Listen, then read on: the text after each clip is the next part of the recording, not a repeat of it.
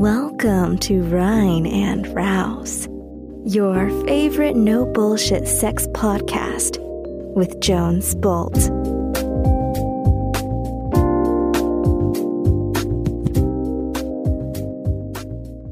Hey ihr Hasi-Butzis da draußen, hier ist Jones mit einer weiteren Sex-Hacking-Folge. Kurze Werbeeinblendung, bevor es losgeht.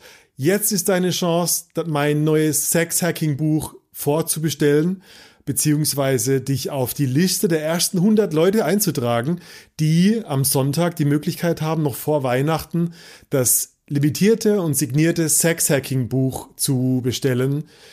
Ähm, Sex-Hacking, das ist Biohacking fürs Bett. Alles, was du brauchst, um mehr über deine Erregung, Erektion, Lust zu wissen. Übungen, Nahrung, Nahrungsergänzungsmittel, Körperübungen zu lernen, um ja, deine Sexualität aufs nächste Level zu bringen und für Lust und geilen Sex zu optimieren. Geh auf sexhacking.de, trag deine E-Mail-Adresse ein und du gehörst zu den ersten, die diese Auflage bestellen können. Alright. Und nun zur Frage tatsächlich von Hasibutzi. Hasibutzi schreibt mir, Saludos Jones, einen interessanten Podcast machst du. Thank you.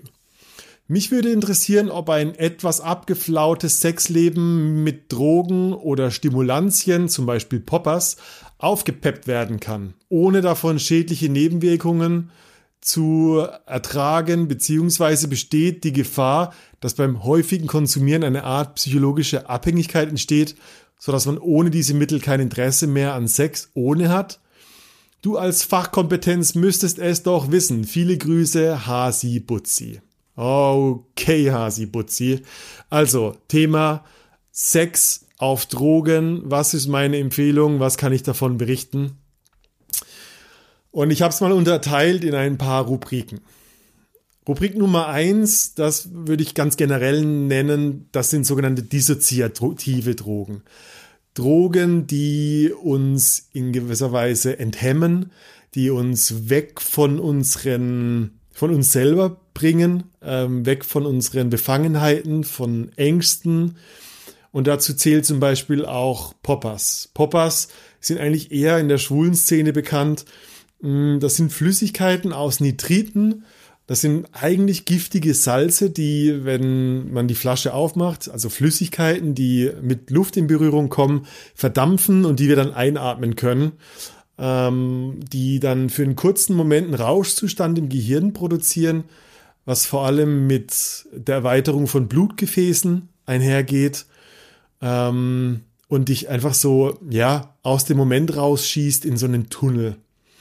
Und meine Erfahrung mit Poppers ist die, dass Poppers dich eigentlich, egal wie viele Leute um dich rum sind, in so einen isolierten, einsamen Tunnel bringen, der eigentlich nicht wirklich Spaß macht.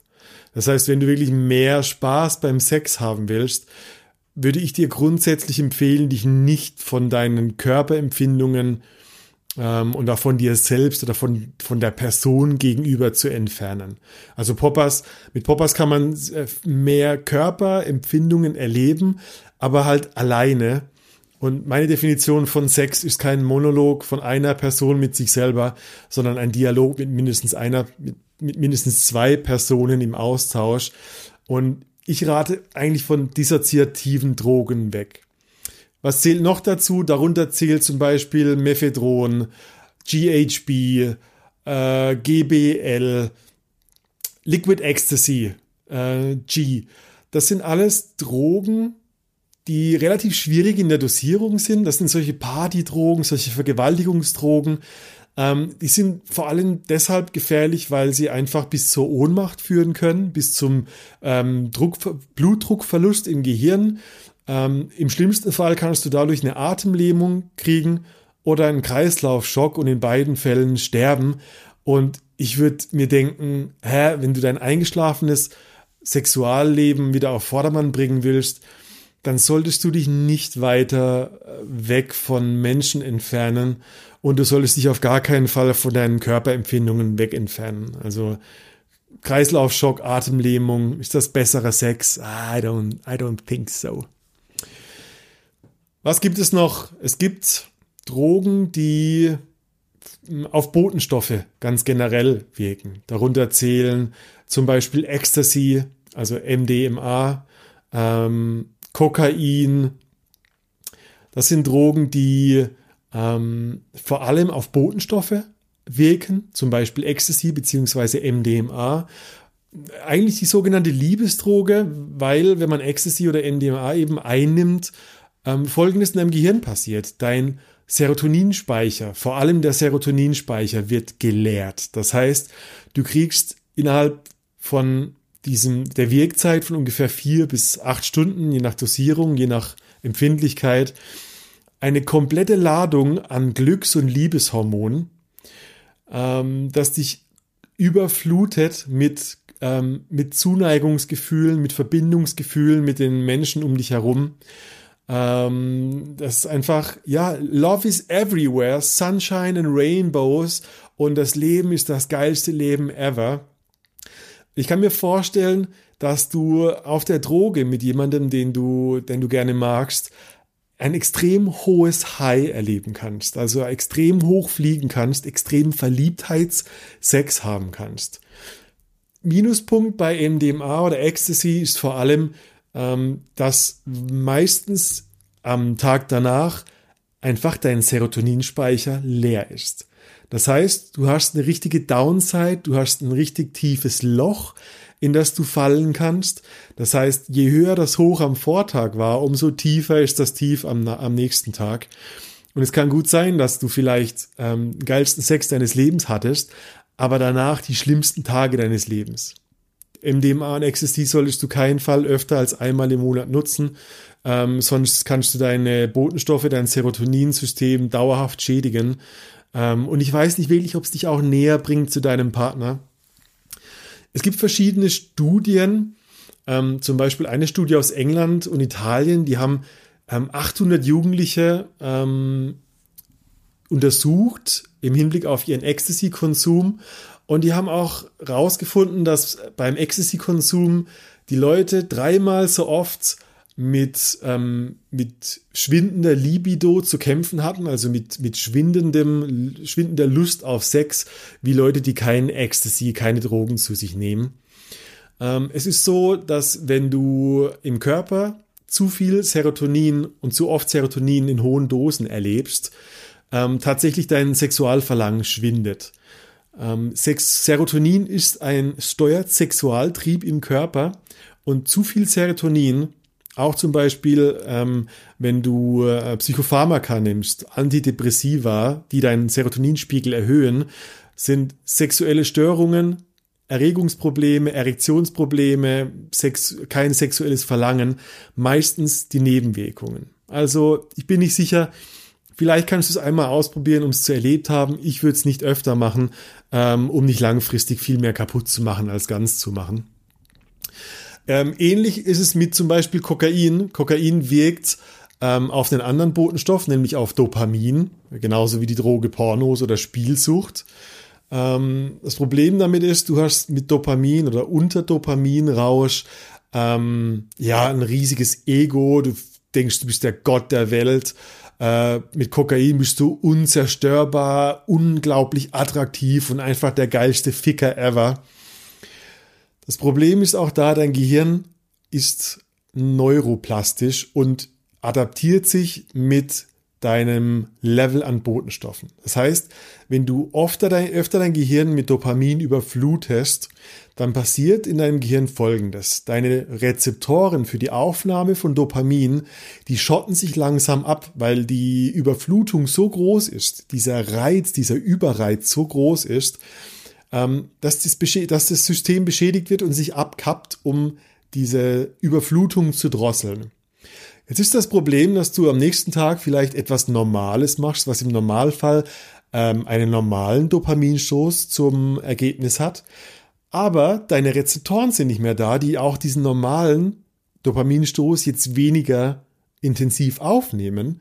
Und das Ergebnis davon ist, dass du auf normale Dinge nicht mehr normal Bock hast. Und ultimativ ähm, ist die Konsequenz von sowas wirklich bis zur Depression, äh, bis zur Antriebslustlosigkeit, Motivationslosigkeit. ich bin nicht sicher, ob das der, ob das der Weg ist, wirklich ein tolleres Sexleben zu haben. Ähm, viele schwören drauf, ich habe Kokain mit einem Chemieschwanz erlebt. Das heißt, ich war der Gott der Welt und habe keinen hochgekriegt. Ähm, mit Vorsicht zu genießen, könnte ich mir vorstellen, dass das auch problematisch sein könnte. Aber wer weiß, vielleicht probierst du es ein einziges Mal. Wie bei allen Dingen sei dazu gesagt, ich empfehle auf keinen Fall irgendeine Art von Drogenkonsum. Ich bin kein Arzt, ich bin kein Doktor ähm, und das sind nur meine persönlichen Erfahrungsberichte. Was du daraus machst, ist ganz allein dein Ding. Das hier ist nur eine Information über Drogen. Die, die letzte Rubrik, die ich noch so ansprechen würde, ist das ganze Thema Halluzinogene. Heißt ähm, alles, was deine, mh, hm, be, dein Bewusstsein, deine, deine Wahrnehmung verändert. Könnte zum Beispiel LSD sein könnte zum Beispiel Psilocybin sein, also Magic Mushrooms.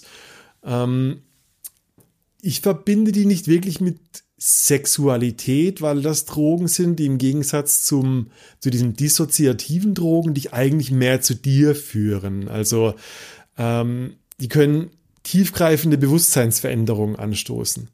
Ähm, die können ähm, sehr tief in dich hereingehen. Du wirst dir deiner Denkstrukturen bewusst. Ähm, du, deine Denkstrukturen werden vielleicht durchbrochen oder abgelöst. Ähm, du hast assoziative Gedankenketten und du bist eher in so einer Traumwelt. Das heißt, ich glaube nicht, dass das wirklich Drogen sind, die, ähm, die dann im Kontakt mit anderen so gut sind, wenn du eigentlich viel mehr in, in, ähm, ja, in traumatische Erinnerungen kommen kannst, in Kindheitserinnerungen, in ähm, Vergangenheiten. Da kann plötzlich Trauer auftreten, dann Freude, dann wieder Trauer, dann Wut. Ähm, das sind eigentlich Drogen, wenn ich die genommen habe, ähm, Pilze oder LSD, dann war ich eigentlich mit mir selber beschäftigt und hatte überhaupt keine Lust auf Sex. Ähm, von daher, ich glaube, das kann extrem interessant sein für Liebespaare, die sagen, ähm, wir wollen eine, eine, eine Out-of-Body, eine, eine überweltliche, transzendente Erfahrung zu zweit machen. Ähm, da muss sehr viel Vertrauen da sein. Da muss das Thema Set und Setting richtig sein. Das heißt, gute Laune, gutes Essen. Ihr habt Früchte dabei. Ähm, ihr habt euch eingestimmt auf den Abend. Ihr habt vielleicht eine Kakaozeremonie gemacht. Ihr gebt vielleicht eine Intention in die Session rein und sagt, wir wollen ähm, unsere übernatürlichen sexuellen Wesen erforschen. Ihr braucht dafür sehr viel Achtsamkeit, sehr viel Kommunikation. Ähm, Halluzinogene, Halluzinogene sind keine Party, yeah, zieh dich aus, Baby Drogen, sondern langsame, achtsame, intensive Drogen. Die ähm, beste und intensivsten Erfahrungen im Sex habe ich gemacht ähm, mit Cannabis. Ähm, kann eine Droge sein, wenn du zum Beispiel legal CBD-Blüten kaufst ähm, oder anderweitig irgendwoher Cannabis hast. Ähm, das kann dein Nervensystem extrem beruhigen. Das heißt, du hast sehr viel mehr Ruhe, du hast sehr viel bessere Erektionen. Ähm, Cannabis kann sehr intensive Körperempfindungen ähm, ähm, aufmachen, freimachen. Ähm, du kannst sehr im Fluss mit deinem Partner sein, ähm, intensivere Orgasmen erleben. Ich glaube, also Sex auf Cannabis ist das einzige, die einzige Droge, wo ich wirklich durchweg positive, intensive Gefühlserlebnisse hatte, ähm, wo ich mir vorstellen kann, dass wenn man das möchte, ähm, wirklich ja, gute Erlebnisse sammeln kann, ohne in Angst- und Panikzustände zu kommen. Auch da dein Konsum ähm, sollte, das sollte nicht das erste Mal sein, dass du irgendwas konsumierst. Im besten Fall hast du einfach schon mal Erfahrungen damit gemacht. Ähm, das ist eine Droge, die, die kann dich mit deinem Partner einfach näher bringen oder tiefer gehen lassen. Also, dissoziative Drogen, die dich weg von dir und deinem Partner führen, finde ich, ja, ähm, streben nach dem höheren Gipfel, aber alleine und in, in Isolation, auch wenn es nur geistig ist, keine große Empfehlung. MDMA, Ecstasy, Kokain, alles Drogen, die auf Botenstoffe im Gehirn sich auswirken und deine Gehirnstruktur verändern können, ultimativ sexuelle Libido-Störungen, Erektionsstörungen, I don't know, if das wirklich der Deal ist. Halluzinogene, Pilze, LSD, eher was, was dich zu dir führt, eher für dich alleine, eher Bewusstseinsveränderungen, die nicht viel mit dem Gegenüber zu tun hat. Cannabis vielleicht eine Möglichkeit, intensivere Verbindung zu spüren, intensivere Körpererlebnisse zu erleben. Ganz generell sollte Drogen meiner Meinung nach nichts sein, womit du deine Hemmungen durch Gewalt überkommst. Ähm, ich glaube, die, die wirkliche Heilung von, von, von Ängsten oder von, von ja, Lustlosigkeit besteht darin, wirklich präsent mit dem Thema zu sein und nicht mit einer Droge so einen Hebel zu suchen, der mich irgendwie, der eine Seite von mir kaputt macht. Also jede Zurückhaltung, jede Befangenheit, äh, jede Angst hat ja in gewisser Weise deine persönliche Geschichte und hat was mit dir zu tun. Und statt dich weg von dir selber zu schießen durch Alkohol, Drogen, welcher Art, ähm, mach daraus eine Meditation, mach daraus Kommunikation, spür deinen Körper intensiver. Das ist das, was Lust macht. Ja. Mach dich nicht selber weg schieß dich nicht ab und bild dir dann ein, dass der Sex besser war. Das war er wahrscheinlich nicht. In meinem, in meiner Welt, wenn ich drüber nachdenke, was sind die Magic Tipps? Was ist die Droge Nummer eins? Du wirst es nicht glauben, aber meistens ist es Sauerstoff. Dein Atem, ah, einfach durchzuatmen, mit deinem Partner zu atmen, tiefer zu atmen, ähm, tiefer in deinen Partner zu blicken, Augenkontakt vertiefen Slow Sex, langsamer, achtsamer, intensiver, ähm, Konsensspiele, Fragen, nach denen du wirklich willst, auch wenn du Angst davor hast. Erregung ist die Anziehung und das Überwinden von Hindernissen. Das macht echte Erregung und für mich macht das auch echte mh, mm, Orgasmen aus.